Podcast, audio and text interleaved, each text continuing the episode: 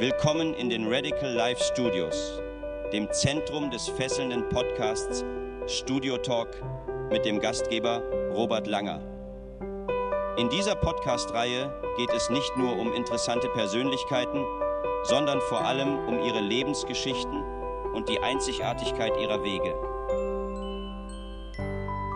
Unabhängig von ihrer Bekanntheit steht im Mittelpunkt des Gesprächs der Mut, den eigenen Weg zu gehen oder sich für Neues zu öffnen. Die erste Episode des Studio Talk beginnt mit einem faszinierenden Blick in das Leben von Alex Bräucher, einem Schriftsteller, Drehbuchautor und Podcaster. In diesem Interview teilt er nicht nur spannende Geschichten aus seinem Leben, sondern gibt auch Einblicke in seine Erfahrungen als Medienprofi. Ein weiterer Höhepunkt ist das Gespräch mit Andreas Oloff, einem bekannten Podcast-Produzenten mit einer beeindruckenden Podcast-Sammlung. Darunter Das Ziel ist im Weg und Ich hab dich trotzdem lieb.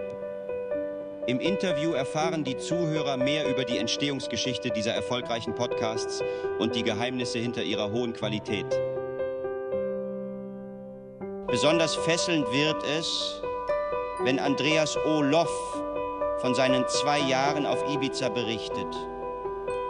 Was hat ihn zu diesem Schritt bewogen und welche einzigartigen Erlebnisse hat er während dieser Zeit erlebt? Derzeit begleitet er Mickey Beisenherz auf dessen Apokalypse und Filtercafé Live-Tour durch Deutschland und teilt seine Erfahrungen als Teil dieser spannenden Tour. Der Blick hinter die Kulissen des Podcasts Zitronengrün bietet eine weitere faszinierende Facette des Studio Talk. Eileen und Johanne die kreativen Köpfe hinter Zitronengrün gewähren einen exklusiven Einblick in ihr Leben und ihre Gedanken. Von den Anfängen ihrer Podcast-Reise bis zu ihren inspirierenden Themen wie Wie vermeidet man Hektik und Gibt es Glück überhaupt? wird deutlich, dass ihre Gespräche zum Nachdenken anregen.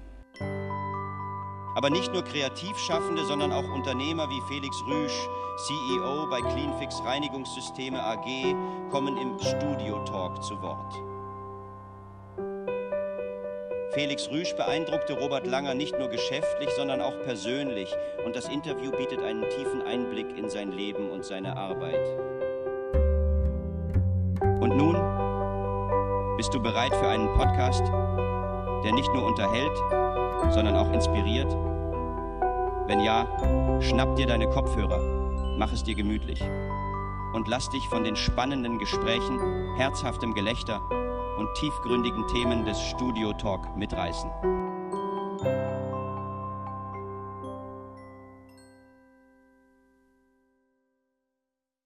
Heute gibt es schon als Bonus die Episode mit Alex Bräucher. In der ersten Episode von Studio Talk haben wir das Vergnügen, Alex Bräucher als unseren Gast zu begrüßen. Er ist ein Multitalent, der sich als Schriftsteller, Drehbuchautor und Podcaster einen Namen gemacht hat. Sein eigener Podcast, Tage wie diese, bietet eine faszinierende Plattform, auf der er mit seinen Gästen über Politik, das Leben und aktuelle Themen spricht. In dieser besonderen Folge gewährt uns Alex einen Einblick in seinen Lebensweg, der ihn von seiner Geburtsstadt Koblenz bis nach Berlin geführt hat. Viel Spaß bei unserer neuen Podcast-Reihe Studio Talk. Ja, heute haben wir Alex Bräucher zu Gast. Ist Schriftsteller, Drehbuchautor, Podcaster. Ich weiß auch nicht, was du alles machst. ähm, aber ähm, wie gesagt, du hast auch einen Podcast, Tage wie diese. Und mhm. heute freuen wir uns wirklich, dass du hier zu Gast bist und äh, mit uns in die neue Podcast-Serie startest. Klasse. Vielen Dank, Robert. Ich freue mich, hier zu sein. Alex, aber stell dich doch kurz selber mal vor. Naja, eigentlich hast du es ja schon äh, hast du schon ein äh, bisschen vorgestellt. Ich, ähm, äh, fokussiere mich zurzeit auf das Podcasting. Ich habe eigentlich lange Fernsehen gemacht. Also, ich war zehn Jahre bei Sat.1 und dann danach habe ich Drehbuch geschrieben, äh, für verschiedene Serien und Filme, unter anderem „Verliebt in Berlin“, das ist relativ bekannt. Und, ähm, habe dann irgendwann angefangen, aus den Filmstoffen heraus Romane zu machen und habe die ersten Bücher gemacht, die ersten noch unter Pseudonym. Ähm, mhm. Und dann irgendwann die ersten mit Klarnamen. Warum? Das, Warum? Hast du es nicht getraut, oder? Ehrlich gesagt, nee, doch, ehrlich gesagt, weil es ein Genre war, was ich nicht so persönlich nicht so mag. Es war Thriller, Psychothriller okay. Mhm. und die sind sehr kompliziert zu konstruieren, weil du machst ja Folgendes, du musst eigentlich von hinten denken, wenn du's wenn du's baust in der Dramaturgie. Du musst Mhm.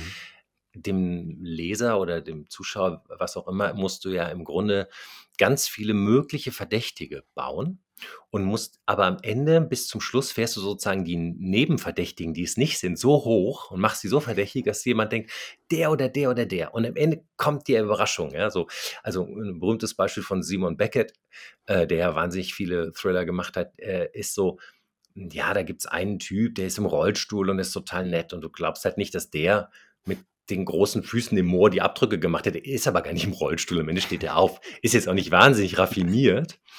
Ist aber so ein Klassiker, den unverdächtig zu halten. Mhm. Und der ist es dann am Ende und brauchst aber trotzdem, musst du sozusagen ja innerhalb des Plots die ganze Zeit Plausibilitätsanker setzen, dass wenn jemand im Nachhinein Mhm. dann sagt, rekapituliert und sagt, ach ja, stimmt, der war's, ach genau, die ganze Zeit habe ich Mhm. nicht an den gedacht. Und das ist so eine Sache, die konstruierst du quasi am Reißbrett. Ne? Du machst für jede Szene ein Post-it und klippst sie auf ein Board oder an die Wand. Und dann haben verschiedene Stränge, hat ja so ein Thriller immer, äh, oft Mhm. auch verschiedene Farben. Und dann mischst du die Zettel und Farben und konstruierst, es ist viel Arbeit. Und äh, ich bin aber selber nicht so ein Thriller-Leser. Ich Okay. weiß, wie es geht, ja, Mhm. dramaturgisch, aber ich habe nicht so viel Bock drauf. Und ja, also ich, wir haben das damals zu zweit geschrieben und ich habe einfach, äh, wir haben auch ein weiblichen, weibliches Pseudonym dafür gewählt und dann habe ich damit nichts zu tun gehabt. So. Und ja, und dann das erste Buch unter dem eigenen Namen war dann äh, Facebook-Satire namens Fake Book. Mhm. Ähm, das ist aber auch schon ein bisschen her, ja. So. Ja, aber in, äh, du selber bist jetzt noch auf äh, Fakebook? Ich bin noch auf Facebook, ja, ja, ja, ja. Also ich merke, dass sozusagen die jüngeren Generationen jetzt alle natürlich auf Instagram sind, Ja, auch Ja. TikTok. Mhm. Ja. TikTok funktioniert bei uns nicht so stark, Mhm. aber ich habe einen Autor im Verlag, ähm, der Thomas Brandner, der hat ein Buch geschrieben ähm, über das, die Entfremdung von seinen Kindern, also weil seine Ex-Frau ihm sozusagen den Kontakt verwehrt. Ja. Mhm. Das heißt Briefe für meine Kinder. Und da schreibt er nur Briefe, also nicht Anklagen, sondern den Kindern, dem Jugendamt, dem Richter, so quasi fiktive Briefe. Ja. Mhm. Und ähm, der ist auf TikTok total abgegangen. Der hatte direkt irgendwie 20, 30, 40, 50.000 Views auf den Videos. Mhm. Wir funktionieren mit den politischen Inhalten nicht so auf TikTok, aber ja. Ah, Aber, k- könnte vielleicht auch, genau. Man muss halt den Ja. Schlüssel finden, gell? Genau. Also Fake, Facebook ist für mich immer momentan das etwas ältere Medium. Das, das merkt man auch. Ja, also die Leute 50 plus sind da, glaube ich, sehr aktiv und Mhm. auch ähm, so die, die damals reingewachsen sind, als es neu war, ne? so 2010 oder so, als es hier so ein bisschen begonnen hat.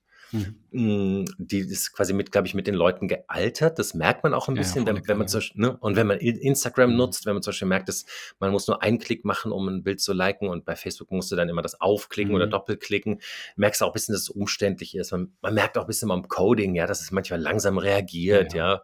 wenn du dann ein Reel machst oder so. Und wir haben das auch getestet, wenn du ein Reel machst, also ein Mhm. Video, ne, was als Reel markiert ist, dann ist es auf Instagram, hat das gleiche Video äh, deutlich mehr Mhm. äh, Reach als auf Facebook, aber auch, die beiden sind ja connected, also du Mhm. kannst es ja einen Connect-Upload machen. Von der Plattform, mit der du es startest, selbst wenn du sagst, durchpushen auf Facebook, ist es stärker, wenn es auf Instagram startet, als umgekehrt, wenn du es durchpushst von Facebook auf Instagram. Also, Mhm.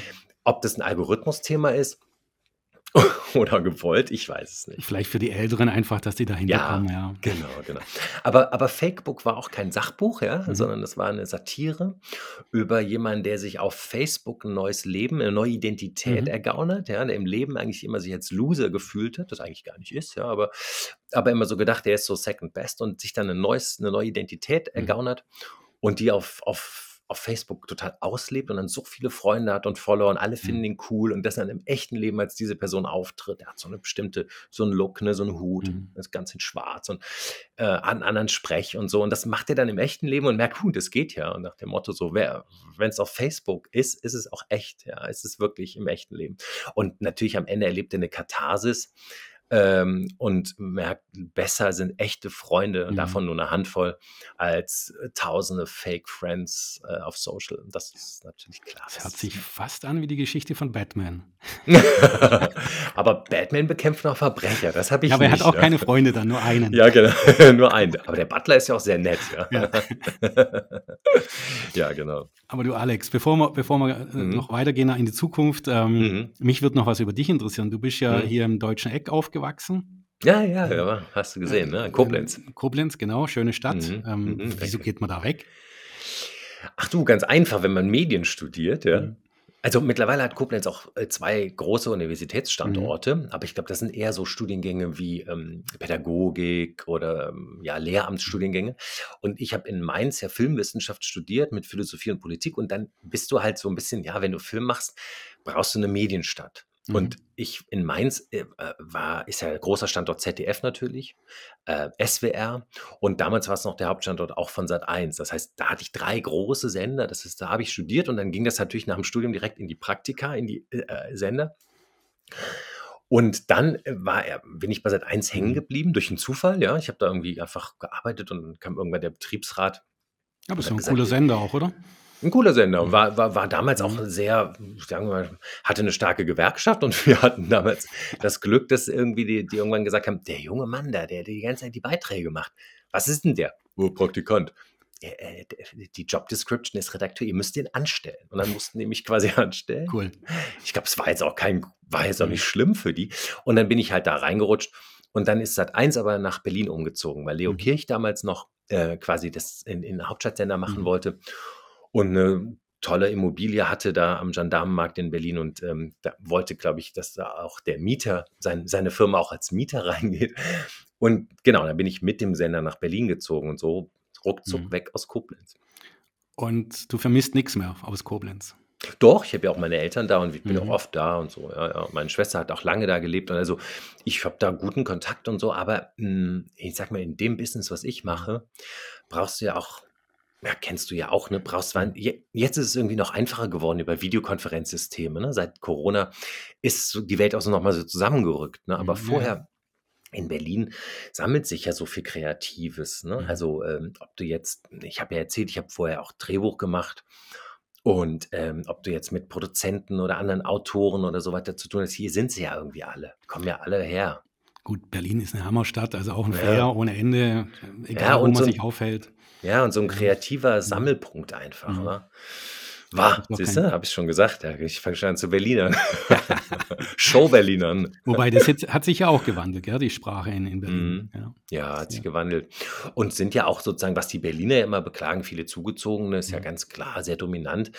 Ähm, ja, genau. Aber das Mhm. war also für meine Jobs, die ich mache, ja, wir haben jetzt über Drehbuch geschrieben, danach habe ich ja noch einen Verlag gegründet, also bin dann sozusagen, irgendwann war Autor nicht mehr genug. Ja. Ein Verlag, äh, was machst du da? Also wie viele Bücher oder was, was bringst du raus? Also das Ding heißt Feinbuchs Verlag und ich Mhm. habe ähm, den quasi kurz vor der Pandemie gegründet, was auch Okay. mutig war, weil Mhm. in der Pandemie waren ja erstmal noch die Buchhandlungen zu. Na Mhm. gut, da habe ich dann natürlich einen Webshop gebaut in der Pandemie und habe alles auf äh, Selbstvertrieb ge ge gestellt, aber das waren natürlich trotzdem nicht die Stückzahlen, die du über den Handel hast. Mhm. Äh, Feinbooks macht eine Mischung aus zeitgenössischer Literatur, moderner, unangepasste Literatur, aber auch vor allem sehr viele große ähm, Bildbände. Also wir machen das klassische Coffee Table Book, also ein großformatiges, immer DIN A4, immer Hardcover, doppelt gestrichenes Fotopapier, große Bildbände, die man so hinlegt. Also das sind auch wertvolle, hochwertig produzierte Bücher, Mhm. ähm, aber natürlich ist es so eine kleine aussterbende Nische, ja, das teure Coffee Table Book. Mhm. Wir haben auch Aber manchmal ist es ganz gut so. Also ich, ich, Ja. ich, wenn du so das Tablet anfasst oder dein Handy Ja, reinschaust, genau. dann doch mal was echtes anfassen, ist doch gut. Ja, und wir machen auch teilweise machen wir die mittlerweile auch, weil wir doch jetzt auch einen guten Namen haben, äh, auch für große Künstler. Also Peter Doherty ist ja so der als Sänger der Baby Shambles und der Libertines bekannt. Die viele kennen ihn, kennen ihn eher so als Ex-Freund von Kate Moss, aber er ist halt so ein Skandalrocker aus England. Für den machen wir also im ganzen deutschsprachigen Raum, also Deutschland, Österreich und Schweiz, ähm, seine Kunstbände und die fungieren auch als Kataloge. Also er ist jetzt zum Mhm. Beispiel in der Kunsthalle in NRW in, in Düsseldorf, hat er gerade eine Riesenausstellung oder in der Janine Bien Galerie in Berlin äh, wird er äh, Dauer ausgestellt und da sind unsere Bücher auch die Ausstellungskataloge. Ja, und dann machen wir noch so ein bisschen so einen Bereich Sachbuchachtsamkeit. Ja, also wir haben äh, Yoga-Geheimnisse von Stefan Datt, wir haben ähm, Botenstoffe von James Boot. Wir, wir kommen jetzt, ähm, wir haben vielleicht lieber heute, also so ein Carpe Diem äh, Sachbuch und wir kommen jetzt noch mit starken neuen Sachbüchern. Also ja, also drei große Anker, sage ich mal. Wenn wir gerade bei den, bei den Medien sind, also egal, Mhm. du bist ja im TV, du bist jetzt Audio, äh, Bücher, du Mhm. machst ja eigentlich alles, was Medien gibt. Also Was machst du Mhm. eigentlich nicht? Ja, Tageszeitung machst du nicht, oder? Tageszeitung mache ich nicht, genau, genau.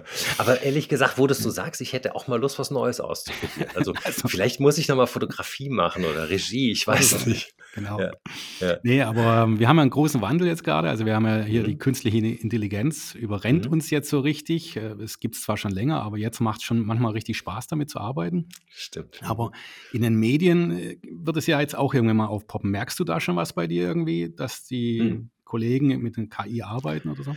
Nee, gar nicht. Ich, Mhm. ich bin, äh, ich sage mal, wirklich relativ gut drin im Thema. Ja, ich habe auch einen äh, Podcast gemacht, schon mit Gerd Skobel zum KI, eine lange Folge über eine Stunde hier im Tage wie diese Kosmos und entwickle da auch gerade was Neues. Ähm, ich persönlich habe gar keine Angst davor, weil ähm, ich finde, ehrlich gesagt, ChatGPT zum Beispiel noch ziemlich dumm. Mhm. Weil, ganz ehrlich, ne, natürlich habe ich es ausprobiert und äh, nutze es auch ständig und, und sage zum Beispiel, okay, schreib mir einen Podcast. Du, also, ne, du, du kennst es ja, das Mhm. Prompting. Ne? Man muss Genau. mir sagen, was.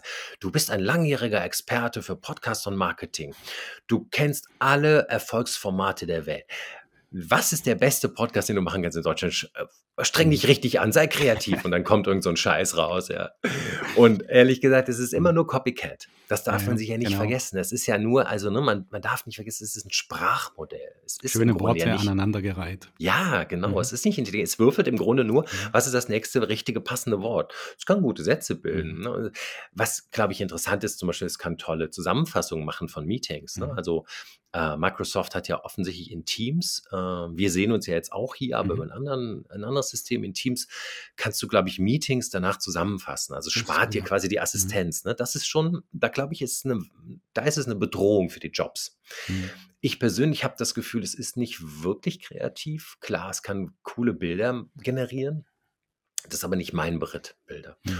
Und was Worte angeht, also das, was ich mache, kann es nicht, glaube ich. Ich glaube, was im Drehbuch zum Beispiel, angenommen, du hast schon eine Serie und hast schon an, angenommen zwei Staffeln Mhm. und du kannst mit den bestehenden Büchern, also Drehbüchern, die KI füttern, dann kannst du, glaube ich, sehr leicht die KI auch neue Episoden schreiben lassen. Ob die genial sind oder gut, Mhm.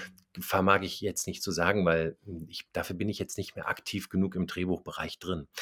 Ähm, ich fühle mich nicht bedroht, kann aber verstehen und kenne auch die Studien, die sagen, ähm, die meisten Jobs werden die Konkurrenz spüren. Mhm.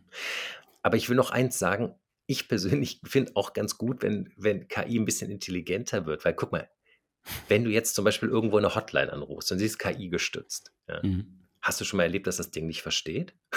ich noch Nee, nie. also äh, Noch nie. Katastrophe. Ja, ja, Katastrophe. Ja, ja. Ja?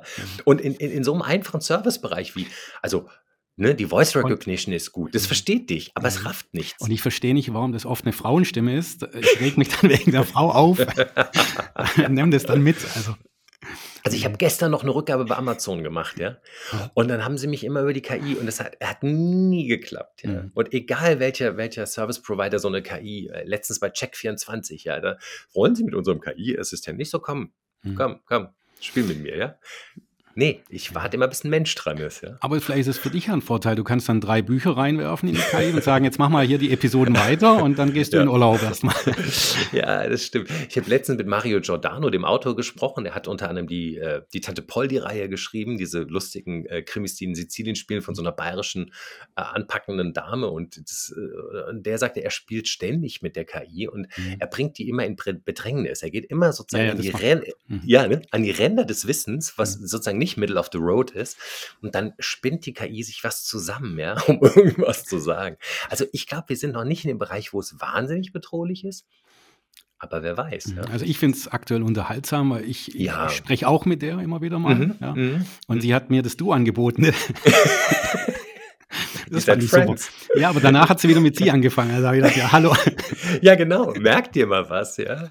Das Ja. stimmt, ja. Also ich halte es auch, aber vielleicht ist es so, wir bekommen ja bestimmt als Konsumenten jetzt auch nur so eine, so, so eine Mini- Mini-Auswahl von Informationen. Ja. Mhm. Ich könnte mir vorstellen, dass KI in militärischen Bereichen und in Operations äh, möglicherweise größere Effekte hat und vielleicht auch Mhm. besser einzusetzen ist. Also ich habe mir auch die Episode bei dir angehört, bei Tagen Mhm. wie diese.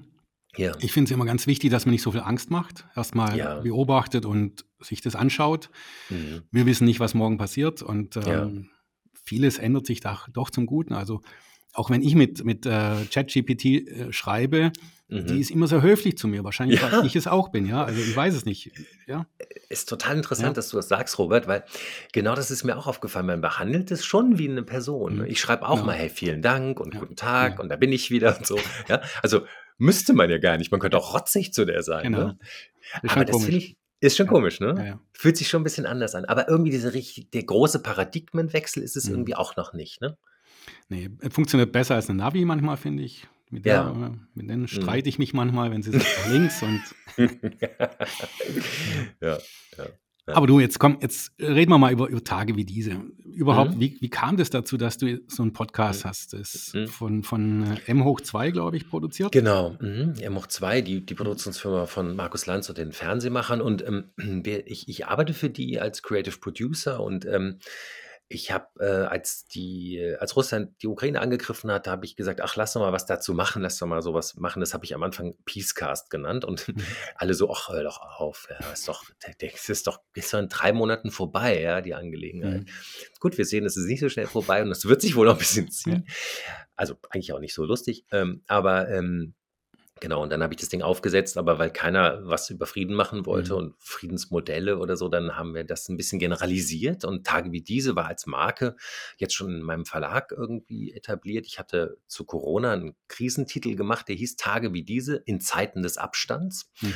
Und wir haben damals auch auf gar keinen Fall, also A, wollten wir uns nicht wissenschaftlich äußern, weil ich glaube, es gab tausend Virusexperten da draußen, wir wollten es nicht sein. Und B, wollte ich nur eigentlich unterhalten und wollten den Mhm. Leuten ein gutes Gefühl geben. Und wir wollten halt auch keine Leute, die mahnen, warnen und wollten uns bloß nicht da einmischen. Wir haben nur gesagt, wir wollen euch eine kleine Unterhaltung bieten, wenn es langweilig ist und ihr zu Hause Mhm. sitzt. Und da habe ich über 30 Autorinnen und Autoren zusammengeführt unter anderem angeführt das Buch von Benedikt Welz, dem großen Spiegel 1 Bestseller, der äh, Das Ende der Einsamkeit Mhm. war ja fünf Jahre oder so auf Platz 1 der Bestsellerliste. Ähm, der über die Lebensfreude in Barcelona schrieb und äh, Hatice Akün, die darüber schrieb, dass sie sich Krisen zerkocht, ja, dass sie immer, je Mhm. größer die Krise ist, so mehr kocht sie immer und macht, beschäftigt sich und macht sich sozusagen damit eine Freude. Ja, und das war eigentlich eher so, mh, ja, als Aufmunterungstitel gedacht. Aber Tage wie diese war schon irgendwie mit meinem Namen verknüpft. Mhm. Und dann haben wir das einfach auch als Podcast-Marke genutzt. Wirklich super. Und es fällt wirklich auf, du bist Mhm. sehr, sehr neutral und freundlich Mhm. immer. Also keine Ja. kritischen Rückfragen wie bei Markus Lanz manchmal. Ja, Äh, weil, weil, so- es, ja, weil es Ja. auch nicht ein journalistisches Medium in dem Mhm. Sinne ist. Ne? Man man kann ja frei sein. Mhm, Genau. Aber Entschuldigung, das- ich wollte dich nicht unterbrechen. Ja, das fällt ja. wirklich auf, das ist super. Mhm. Und es ist äh, mir ist sofort aufgefallen, dass du eine, so Mhm. eine Ausstrahlung hast des Positiven. Danke. Und Stimmt das auch. hört man sich dann gerne an. Ja, da muss das Mhm. Thema manchmal gar nicht so passen. Also es ist einfach ein Ja, fröhlicher, gut Ja. unterhaltender ähm, Podcast. Ja, Ja, Das ist- danke. Also ich, ich bin Mhm. auch so, ja. Ich bin da Mhm. gar nicht, also ich glaube, manche würden sich wünschen, dass ich da härter rangehe. Ich fühle es einfach so, wie es ist. Das ist eine gute Laune. Und genau, ich finde, man muss jetzt nicht jeden zerlegen. Ich gebe Genau. manchen Leuten eine Plattform. Ne? Ich hatte viel mit Eckert von Hirschhausen gemacht, eine ganze Staffel. Oh, das fand ich dann ein bisschen einseitig. Ja, der Mhm. Eckert ist ja immer nur so auf dem Klimathema rumgeritten und so. Und dann dachte ich Mhm. irgendwann, ja, da habe ich mir dann mal die Gegenposition eingeladen, den Vince Ebert. Ja, Das war super, ja, ja, tatsächlich. ja, genau. Mhm. Und äh, ich sah da gar keinen Grund, dem da irgendwie äh, ein Bein zu stellen oder das. Ich habe einfach auch ihm eine Plattform ge gegeben, seine Sachen äh, auszubreiten. Denn ich finde, jeder hat ja auch irgendwie eine Art von Wahrheit. Ne? Genau. Und ähm, ich muss jetzt nicht unbedingt seine Position teilen, aber ich, ähm, genau, ich t- transportiere das in einer positiven Art und Weise. Ja. Ja, also die Episoden waren auch sehr interessant, fand ich. Mhm, danke. Ähm, wie geht's denn jetzt weiter? Im Augenblick äh, Mhm. Hast du Interviews? Ähm genau, ich habe ich hab jetzt so ein bisschen das ähm, so geführt, dass ich einfach die interessanten Leute äh, weiter interviewe und mhm. deswegen, sagen wir mal, ein bisschen breiter streue. Ich werde in verschiedene Richtungen jetzt arbeiten. Also mit Tage wie mhm. diese geht es so weiter, dass ich mh, hm, ein bisschen runtergehe von der Politik. Ich werde jetzt vielleicht noch ein, zwei, drei auch politische Highlights machen, auch Politiker mal machen aber dann ist ein bisschen zurückfahren werde und es ein bisschen mehr auf, hm, sagen wir mal, unterhaltsamere Schultern lege.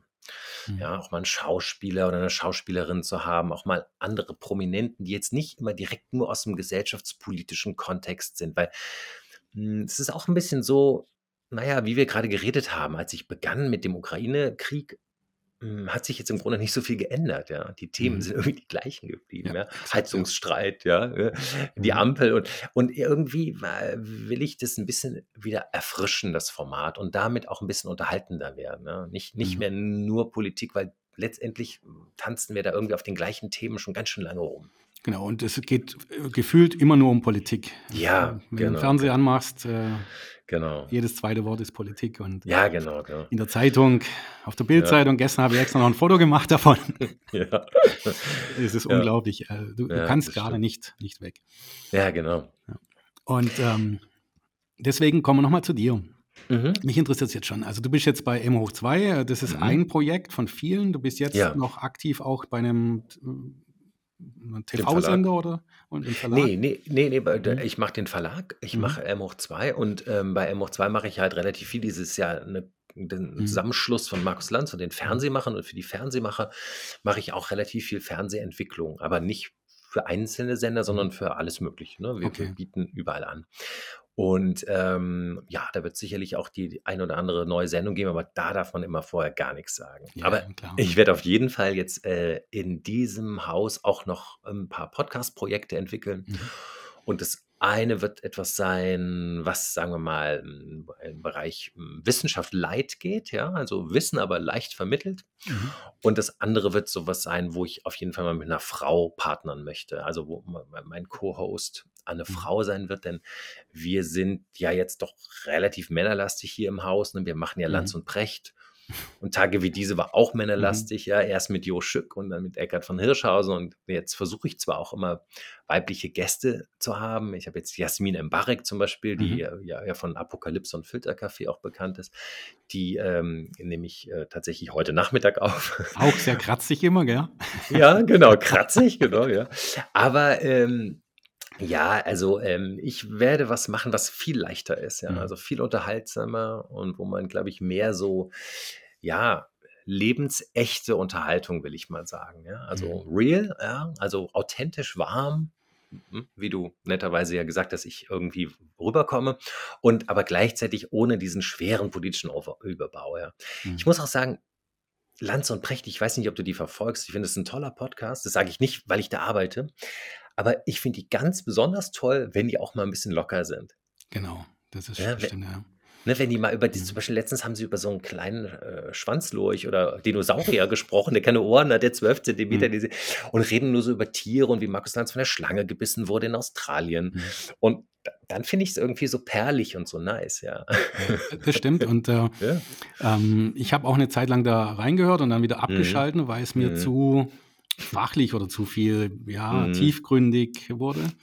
Da mhm. habe ich die Zusammenfassung mal angehört, da gibt es doch den, den anderen Kollegen. Der ist super von Andreas. Ja, genau. Ja, genau. Richard, wo erreiche ich dich? Genau, exakt. Ja, ja. mit dem habe ich gestern telefoniert. Das ist lustig. Super, sehr cool. Und äh, die Zusammenfassung finde ich auch immer super. Das mhm. ist nochmal noch mal ein spaßiger Podcast. Ja, ein super ähm, Konzept. Ja. Okay, und jetzt gehen wir mal nochmal in deine Buch, Buchecke rein. Mhm. Also bringst du, schreibst du jetzt gerade was auch? Nee, also ich schreibe mhm. eigentlich gar nichts mehr selber, so richtig. Das macht ChatGPT. Das machen nur noch ChatGPT. nee, das machen, äh, das machen viele Autorinnen und Autoren. Also ich äh, bringe jetzt raus für die Fürs Kultusministerium Rheinland-Pfalz habe ich eine Anthologie, ähm, die ich jetzt in Vorbereitung, die kommt jetzt in Kürze raus vor der Buchmesse, also Ende September. Ähm, die heißt Gegendentwürfe. Das ist sozusagen was Lokales, ja. Alles, äh, alle Autorinnen und Autoren sind irgendwie mit dem Land Rheinland-Pfalz verbunden und das Ministerium bringt das gemeinsam raus mit dem Südwestrundfunk und ich bin deren Verlag. Dann äh, mache ich gerade eine, ähm, äh, eine quasi Gedichtsammlung, ja, das heißt Hotel Poetry. Das äh, Mhm. mache ich zusammen mit einem Schweizer Kollegen, der ist Dan Schambiko und der ist dort im Erziehungswesen tätig und wir werden äh, das vor allen Dingen äh, an die Schulen verbreiten und auch einen großen Teil der Auflage dort auch verschenken, weil wir sagen, wir machen Hotel Poetry, machen wir so, Mhm. ja, poetische Formen wieder cool und modern, weil wir sagen, die Leute lesen nicht mehr gern so lang, aber irgendwie sind so, ja, poetische Formen raus. Machen wir also quasi ganz moderne Zugänge. Da kommt auch viel aus dem Poetry Slam und so. Das sind sehr, sehr moderne Sachen, kurze Mhm. Inhalte, die man auch einfach mal so nebenbei lesen kann, Mhm. statt einen Facebook-Post zu lesen. ja. Und ähm, ich komme mit dem großen Sachbuch von Knacki Deuser, den kennt man vielleicht aus dem Fernsehen von Nightwash. Der hat lange dieses Mhm. Comedy-Format Nightwash gemacht. Das war so ein Nachwuchsformat, wo viele junge Künstler entdeckt wurden, auch ältere Künstler, auch Thorsten Sträter, Sträter wurde da entdeckt, ähm, Felix Lobrecht und so. Also viele kommen aus diesem Stall und Knacki Deuser hat ähm, jetzt sein, sein Wissen um, um, um, um Bühnenauftritte in ein Sachbuch verwandelt für Young Professionals. Also sagt, ne, wenn, wenn ChatGPT deine Inhalte schreibt heutzutage, Mhm. dann ist es umso wichtiger, dass du als Mensch hinter den Inhalten und Mhm. wie du präsentierst sichtbar wirst. Und da äh, hat er sozusagen sein gesamtes Wissen äh, reingehabt. Das heißt Stage Hacks, also quasi die, die Mhm. Hacks, die er von der Stage, aber angewandt für äh, Young Professionals oder generell Ist Arbeitnehmer. auch super, ja, das ist gut. Weil Ja. das ist ja die Schwierigkeit bei Podcasts, da ist ja nur Sprache. Mhm. Und das, Ja. da scheiden auch manche wieder aus und sagen, das, da habe ich keine Lust drauf. Aber der sagt, du bist halt auch, wenn du eine PowerPoint machst Mhm. Vor deinem Kunden oder ein Pitch-Deck hältst oder, oder ein Pitch hältst oder auch schon in der Uni, wenn du Referat hältst, da haben ja viele Angst vor und machen da irgendwie so runter Mhm. und ist total langweilig. Und für all die Leute macht ihr sozusagen so ein kompaktes Lehrbuch. Ist auch Mhm. sehr nice. Das ist gut, ja. Ja, und dann komme ich tatsächlich auch noch mit einem KI-Buch. Das heißt Mhm. Welthit 2.0 von Lutz O. Korndörfer. Und das ist cool. Der ist, ein, der ist Musiker und Musikmanager. Der hat Mhm. ganz viele Titelmelodien geschrieben. Noch was läuft heute noch vom Frühstücksfernsehen, vom Mhm. ZDF-Fernsehen. Alles von ihm geschrieben. Und, ähm, und er hat ein, äh, ein Buch geschrieben, wo die KI einen Welthit schreibt. Der Typ ist irgendwie nachts eigentlich, keine Ahnung, bekifft oder so, hängt da Mhm. rum. Und die KI macht über Nacht, bastelt die aus allen Songs der Welt einen Mega-Hit. Und er tut dann so, als ob er den geschrieben hat, Mhm. wird so auf die Bühne gezerrt, kriegt einen Plattenvertrag und kann aber eigentlich gar nichts. Und natürlich fällt es irgendwann auf. Und das Mhm. ist eine sehr lustige Komödie. Ja, mm. Ja. Wie, wie aus dem richtigen Leben wahrscheinlich. Wie aus dem richtigen Leben, ich glaube auch. Aber du Ja. sag mal, in, äh, in Berlin, wie sieht denn dein Tagesablauf so aus äh, für deine Fans? Äh, du, du bist ja wirklich dauernd unterwegs. Du machst ja dauernd Ja. was. Ja. Ja, ich arbeite tatsächlich einfach, glaube ich, relativ nonstop, aber ich versuche äh, für meine persönliche Gesundheit und mentale Gesundheit nicht mehr als so zehn Stunden am Tag zu arbeiten. Mhm. Das gelingt nicht immer, aber ich bin halt auch so ein bisschen getrieben. Ne? Also für mich ist es jetzt Mhm. auch nicht unbedingt Arbeit, Arbeit. Man sagt ja immer, wenn man sich eine Arbeit aussucht, die sich gut anfühlt, oder Mhm. wenn man das zur Arbeit macht, was eigentlich man gerne macht, dann arbeitet man nie. Mhm. Also so gesehen mm, arbeite ich nie. nee, ich mache das halt wirklich mit Leidenschaft, also wirklich echter Leidenschaft und, und total gerne. Deswegen ist es manchmal ein bisschen viel, ähm, aber ja, Mhm. ich liebe es. Äh, Wann, wann hat sich das eingestellt in deinem Leben, dass du so, so dieses Arbeitstier und diese, diese Freude hast? Ähm, ich habe, glaube ich, immer schon relativ gern gearbeitet. Ja, ich habe, wie gesagt, angefangen äh, richtig corporate als Angestellter Mhm. bei seit 1, 10 Jahre lang und ähm, das war auch irgendwie eine tolle Zeit. Das war eine ganz andere Medienzeit als heute. Ähm, war auch noch ein bisschen glücklicher, weil das Fernsehmedium da damals noch stärker war und als Leitmedium noch mehr funktioniert hat als heute. Und ähm, da habe ich auch schon wahnsinnig gern gearbeitet. Ähm, und als ich dann so frei wurde und dann halt hm, ja, selbstständig Drehbuch, Buch geschrieben habe, da habe ich so gemerkt, dass man ohne Disziplin kommt man nicht weiter. Ne? Mhm. Also, weil wenn dir keiner im Nacken sitzt und sagt, du musst das Buch abgeben, das ist irgendwie schlecht für einen selber. Also habe ich mir selber halt Disziplin anerzogen. Und ich glaube, so wahnsinnig viel arbeiten mache ich jetzt erst wieder seit fünf Jahren, weil ich dann gemerkt habe, dass ich so viel gleichzeitig machen will. Weißt du, Mhm. ich hätte jetzt auch sagen können, ich lasse den Verlag ruhen. Will ich aber irgendwie nicht. Mhm. Weißt du, und, und so versuche ich immer alles zu realisieren. Ja. Mhm. Du hattest vorgesagt, dass du zur Corona-Zeit oder vor der Corona-Zeit Mhm. einen Verlag eröffnet hast. Ja. Ja, War auch da vielleicht ein bisschen Schub dabei? Hat Corona dir auch da vielleicht ein bisschen geholfen in der Psyche oder? oder, oder? Äh, nee, äh, es war nur einfach so, ich habe bei Mhm. Corona auch total durchgearbeitet, weil ich Mhm. habe den Verlag dann komplett, wie gesagt, auf eigenen Vertrieb umstellen müssen. Mhm. Ähm, ich habe dann diesen Corona-Titel gemacht, der wahnsinnig gut lief. Ich hatte unglaublich viel Presse, äh, Fernsehen, Radio. Ich hatte, weiß nicht, die, die ganzen, sagen wir mal, großen Jünger des, des, der der Literatur. Wir waren bei, bei Dennis Scheck in der Sendung zum Beispiel, da hat Ijoma Mangold uns als Tipp vorgestellt, ne, in lesenswert und so. Und wir waren in tausend in der FAZ, in, you name it, in tausend Radiosendern. Und ich hatte wahnsinnig viel damit zu tun, erstens mal diese ganzen fast 40 Autorinnen und Autoren unter einen Hut zu kriegen. Ne? Du musst mhm. ja mit jedem den Text abstimmen und dann wird er redigiert und dann wird er gesetzt und dann Buchabnahme und dann Druck und dann diese ganze Pressearbeit. Also ich war, sagen wir mal, das erste Jahr sehr vollständig damit beschäftigt, ähm, meinen Corona-Titel zu produzieren und zu vermarkten. Und deswegen war mir nie langweilig. Ich würde sagen, ein Schub vielleicht nicht, aber ich hatte vielleicht ein glückliches Händchen, dass ich dieses Zeichen der Zeit erkannt habe. Wie du ja auch. Du hast ja auch mhm. in der Corona-Zeit auch viel gearbeitet, ja. Auch viel gearbeitet und auch, sagen wir mal, auch die Chancen in der Krise genau, sofort erkannt genau, und ins Positive gedreht. Das hast Exakt. du ja auch, ne? war bei dir ja auch so. Mhm. Ist genau das gleiche, ja. Ähm, mhm. Genau. Alex, ähm, mir kommt es auch so vor, dass die in, in der Krisenzeit während Corona, wir wollen jetzt heute nicht so viel über Corona reden, aber in der ja. Zeit sich so zwei Gruppen gebildet haben. Einmal eine Gruppe, die richtig Gas gibt, richtig sich verändert hat. Mhm. Unternehmer auch, die einfach gedacht haben, jetzt in eine andere Richtung muss ich gehen und muss, muss mich wandeln und haben totalen Turn hinbekommen und manche machen jetzt gar nichts mehr, also empfinde ich. Mhm. Manche sitzen ja rum und denken, oh, ich habe gar keine Lust mehr. Ja, also mhm. kommt dir das auch so rüber oder, oder was sind deine Empfindungen? In der Zeit. Ja, also ich glaube, das ist auch, was du sagst, ist auch gestützt wissenschaftlich. Ich habe, ähm, es gibt so mhm. ein, äh, es gibt eine relativ große Gruppe von Jugendlichen, ähm, die ähm, nach Corona auch nicht mehr sozusagen in den Arbeitsmarkt gegangen sind. Also Mhm. Genau. ähm, ich habe da Studien gelesen, das sind, glaube ich, 100.000 und mehr, die man, äh, die man vermisst in der Statistik. Also die nach der Schule dann in gar keine Ausbildung gegangen sind oder sich gemeldet haben irgendwie oder ein Business angemeldet, die, weiß ich, entweder noch im Hotel Mama leben Mhm. oder glauben, sie sind vielleicht als Influencer oder YouTuber, äh, werden sie es machen. So viele wird es halt, wird's halt nicht mhm. tragen können. Deswegen, genau. ja, keine Ahnung, es hat sich was verändert. Andererseits hat sich ja auch die Wahrnehmung von Arbeit ja auch durch Corona ein bisschen verändert. Ne? Also erstens mhm. haben natürlich viele Leute den Vorteil von Homeoffice kennengelernt, äh, die Flexibilität. Hm, und ich glaube, dieses Homeoffice-Ding, das das prüft aber auch sehr stark die persönliche Neigung, ob man lieber lazy ist und lieber nichts macht, weil man denkt, ach, hier kontrolliert mich keiner, hier mhm. kann ich nebenbei auch 80 Prozent faulenzen. Oder die, die sagen, gar kein Unterschied, wo ich sitze, ich habe meinen Job zu machen oder will meinen Job erledigen.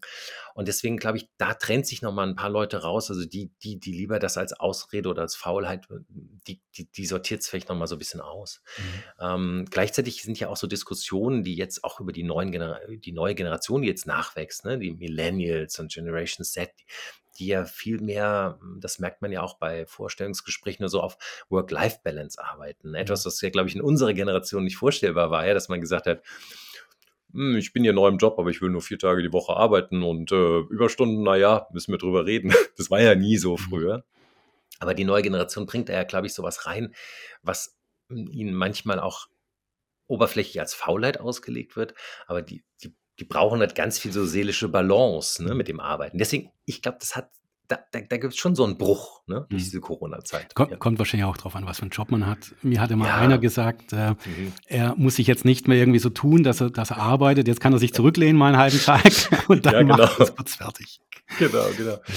Kommt ja ein bisschen auch auf die Lebenssituation an. Ne? Ich habe mit vielen gesprochen, die jetzt äh, so Kinder haben oder auch Alleinerziehende. Für die ist es natürlich ein Segen. Ne? Die können ja dann nebenbei die Wäsche aufhängen während sie was machen oder so. Und ähm, ja, ich, ich, ich bin mir nicht sicher, aber ich, ich, nehme es ein bisschen so wahr wie du. Es hat, es hat so eine Trennung hervorgerufen. Ne? Es war ja auch ein Bruch in der Arbeitswelt, den man sich hätte nicht vorher vorstellen können, ne? dass mhm. Homeoffice erlaubt wird oder sowas. Ne? Das ist ja ein ganz, ganz großer Paradigmenwechsel in der Arbeit. Ich meine, wir haben ja das Glück, obwohl ja unsere Wirtschaft gerade zurzeit relativ schwächelt und wir das einzige ja der G7-Staaten sind, die jetzt erstmal kein Wirtschaftswachstum haben, hat sich bei Deut in Deutschland das ja noch nicht auf den Arbeitsmarkt durchgeschlagen. Also wir haben immer noch eine starke Nachfrage nach Arbeit. Das glücklicherweise ist ja der einzige Punkt, der bei uns wirtschaftlich, glaube ich, gerade noch so funktioniert. Mhm. Äh, ansonsten verweise ich sehr gerne auf dieses auf dieses, ähm, diese, diese große ähm, Artikel im Spiegel über Olaf Scholz, der irgendwie im Sonne Sommerinterview im ZDF so getan hat, als ob alles in Ordnung ist. Mhm.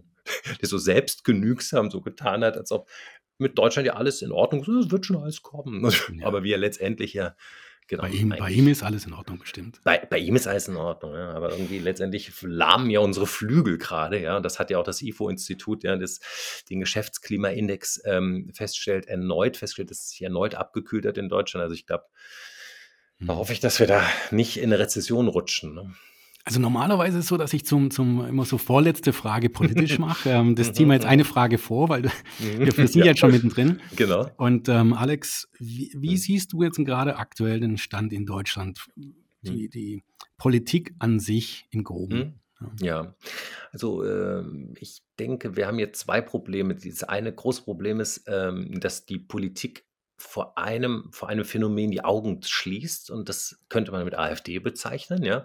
Also das sind ja letztendlich eine Partei, die so viel Zuspruch bekommt und je nachdem, welchen Zahlen man glauben will, bundesweit sicherlich 20 Prozent, vielleicht 25 Prozent der Wählerinnen und Wähler hat da wird ja diese sogenannte Brandmauer immer beschrieben, ja, nach dem mhm. Motto, mit denen reden wir nicht, das sind die Schmuddelkinder. Das finde ich an sich erstmal ein Fehler, weil ein Bedürfnis von den, von den Menschen nicht mhm. erfasst wird. Ne? Also irgendein Bedürfnis erfassen die, die, die, großen Volksparteien aktuell nicht. Ja? Und ich glaube, da machen sie sich zu leicht. Ja? Auch Scholz, der sagt, ähm, ach ja, ja, das wird nicht so viel, das sind jetzt so, das sind so Protestbewegungen, das wird sich wieder einnorden bei den nächsten Wahlen. Ich glaube, er wird ganz schön aufwachen. Ähm, was, was auch vergessen wird gerne, gerne, ja. die ganzen Nichtwähler. Wir haben, es ist mhm. ja wirklich angestiegen, es gibt immer mehr Nichtwähler. Ja. Mhm. Es gab es zuletzt, glaube ich, ähm, 1945 in, in dem ähnlichen ja. Faktor. Also schon eine Veränderung da irgendwo, ja. Ja, genau. Und dann glaube ich, dass da machst du einen guten Punkt. Da ist nämlich, glaube ich, Bildung ist, glaube ich, ja auch ein Problem bei uns. Ne? Äh, mhm. äh, Bildung lahmt und das hat auch, glaube ich, mit dem Schulsystem zu tun, mit den, mit den Inhalten, mit der wenigen Digitalisierung. Ähm, es gibt durchaus natürlich auch Belastungen durch, durch viel Migration. Ne? Also dass Mhm. Klassen, in denen sozusagen äh, ein hoher Anteil ist von, von Schülern, die kein Deutsch können oder nicht sehr gut Deutsch können. Das ist in den jungen Klassen zu beobachten, aber auch in den fortgeschrittenen. Das belastet insgesamt das Lernniveau gesamten Klasse. Ähm, das sage ich ganz neutral. Ähm, das ist jetzt überhaupt nicht gegen irgendeine Gruppe oder so gesprochen, aber das ist ein Problem. Ähm, und da glaube ich, braucht man nochmal eine echt eine Bildungsinitiative und sagen wir vielleicht auch nochmal eine, eine Förderung für, für Begabte, dass man sagt, äh, die müssen vielleicht auch nochmal rauskommen aus der Masse. Aber das ist nur meine persönliche Meinung. Und ähm, ansonsten, genau, äh, was ich eben schon angedeutet habe, ich habe das Gefühl, die Ampelregierung ist in so einer Sackgasse gelandet. Ja? Mhm. Es war ja eh schon immer klar, dass es ein Spagat ist, ne? dass eine mhm. FDP mit der SPD, das ist schon auch ein ganz schöner Spagat. Die haben im Koalitionsvertrag ja auch einen Spagat beschrieben. Aber in der Realpolitik sehen wir, wie schwierig das ist ist. Ne? Thema Grundsicherung zum Beispiel jetzt. Ähm, ich glaube, die Regierung hat versucht, Dinge durchzudrücken, die eine große Unzufriedenheit in der Bevölkerung hervorgerufen haben. Zum Beispiel, zum Beispiel die Wärmepumpe, ja. Oder zum Beispiel die, genau, die, die, die, äh, die, äh, alles, was mit Hausbau, Hausrenovierung, äh, egal jetzt ob Mieter oder Eigentümer zu tun hat. Mhm. Ich glaube, da hat sie so eine große Verunsicherung hervorgerufen, dass nicht mehr gebaut wird weil man keine Planungssicherheit hat, was man nicht weiß, was für Kosten auf einen zukommen. Und ich glaube, das war ein großer Fehler. Ich glaube, ne, also ich äh, zitiere jetzt aus, aus Lanz und Brecht, ja, wo man zum Beispiel gesagt hat, in Dänemark wird schon ganz lange auf die Wärmepumpe gesetzt, aber da bauen mhm. sie einfach ein Wärmepumpe-Kraftwerk. Genau. Ja? Dann interessiert es auch im Endeffekt den Bürger nicht. Da kommt der Strom aus der Steckdose, ja, mhm. wo es jetzt herkommt, okay. Aber niemand zwingt dir was auf. Und ich glaube, mhm. das war so ein bisschen zu viel von dem Guten. Ja.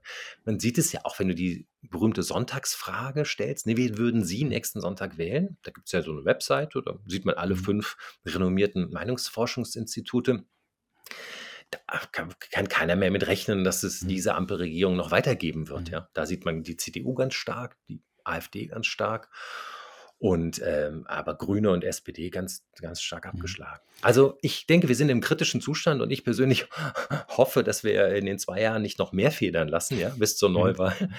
Aber wer weiß, vielleicht kriegen wir Olaf Scholz ja doch noch vor einen Untersuchungsausschuss wegen, wegen der Cum-Ex-Geschäfte, ja, und vielleicht gibt es ja noch Frucht zum Neuwahlen. So, das wäre jetzt mein persönlicher kleiner Roundup. Dann das ist wieder positiv. Du hast äh, ja. Du bist ja. immer auf positiv getrimmt. Ja, ja, ja, bin ich. Steckt halt drin. Ja. Ähm, eigentlich habe ich noch einen Haufen Fragen, aber wir, wir müssen jetzt langsam zum Ende kommen. Ja. Und ich habe jetzt noch eins äh, im Grunde. Ähm, was wünschst du dir oder was möchtest du deinen Fans mitgeben noch als, als, als Schlusswort? Ähm, leg los. Also, ähm, du hast es ja schon gesagt, ich ich habe irgendwie einfach diesen Swing, dass dass dass, ähm, das Leben, äh, auch genug positive Seiten hat und man nicht sich einfach de die Seele vergiften soll, indem man nur negative Sachen sieht. Klar, es gibt Umstände, ma ma man kann krank werden, äh, man kann Gebrechen man kann unter unglaublichen Druck geraten, seelisch, finanziell, äh, gesundheitlich. Das alles sind schreckliche Schicksalsschläge, aber auch aus denen kann man manchmal, ähm, auch noch was Positives ziehen oder man es geht auch vorbei. Also, mein Takeout wäre, ähm das Leben ist manchmal süß und manchmal sauer, aber das ist das Wichtigste, was man draus macht. Dankeschön. Danke dir, Robert. Alex, vielleicht treffen wir uns noch mal wieder. Würde das würde mich sehr freuen, ja. Ähm, dir wünsche ich jetzt auf jeden Fall eine arbeitsreiche Woche, erfolgreiche Woche. Danke dir auch. Und heute auch noch viel Spaß, ja. Also ja, ich kann ja. das richtig vorstellen, wie das heute. Das wird dort gut. Ja. Und ähm, wünsche dir alles Gute, ja. Danke ich dir auch. Vielen Dank. Bis bald. Danke, ciao. Ciao.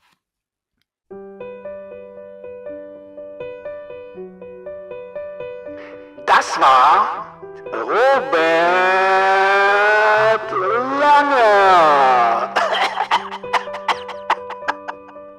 mit seinem Podcast Studio Talk.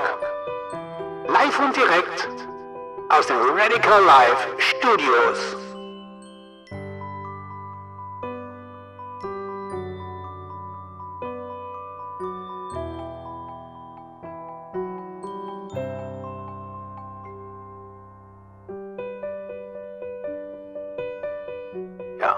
Wie schalte ich den Scheiß hier ab? Läuft ja immer noch der Kack. Hört mich da jemand? Hallo? Hallo? Glaube, das ist aus. Ja, nun? Kann er mal die Musik ausmachen? Hey, Musik aus! Scheißzeug hier.